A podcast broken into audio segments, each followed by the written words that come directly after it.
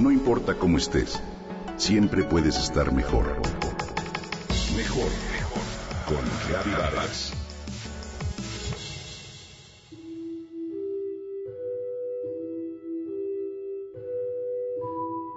En algún momento de nuestra vida, todos nos hemos sentido tristes, ya sea por la muerte de un ser querido, un divorcio, conflictos personales o porque nos despidieron del trabajo.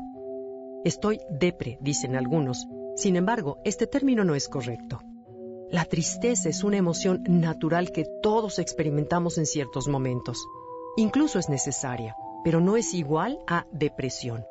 Este es un trastorno mental que se caracteriza por la disminución del estado de ánimo que afecta el entorno de la persona. Según la Organización Mundial de la Salud, en los últimos 15 años, el número de personas con depresión o ansiedad ha aumentado cerca del 50%. Se trata de una enfermedad que afecta a más de 300 millones de habitantes en el mundo. En México, 12 de cada 100 personas entre 18 y 65 años sufren depresión. Quien la padece ya no disfruta de las actividades que antes le resultaban placenteras. Se siente fatigado la mayor parte del día, desmotivado, le cuesta trabajo concentrarse y no solo eso, se le dificulta conciliar el sueño o duerme demasiado. Puede perder el apetito o comer en exceso. Por ello, la depresión representa una de las enfermedades que genera mayor discapacidad en el mundo.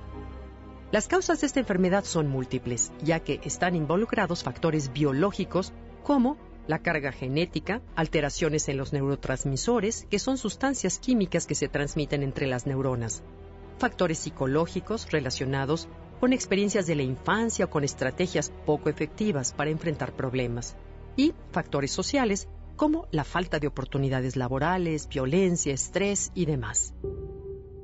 Así, la combinación de todos ellos vuelve más vulnerable a la persona y aumenta el riesgo de que presente la enfermedad. El trastorno depresivo está estigmatizado bajo el concepto erróneo de que la persona que lo padece llora todo el tiempo. Sin embargo, no siempre es así.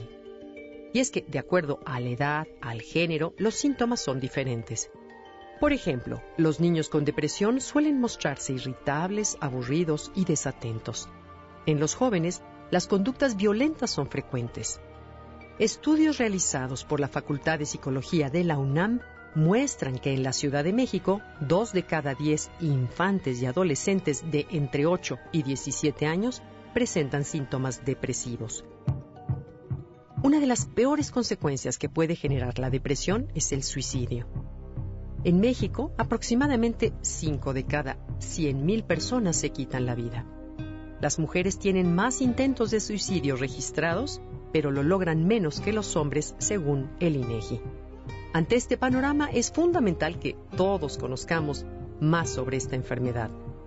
Y recuerda que echarle ganas no es suficiente para vencer una depresión. En caso de experimentar algunos síntomas, acude con el médico.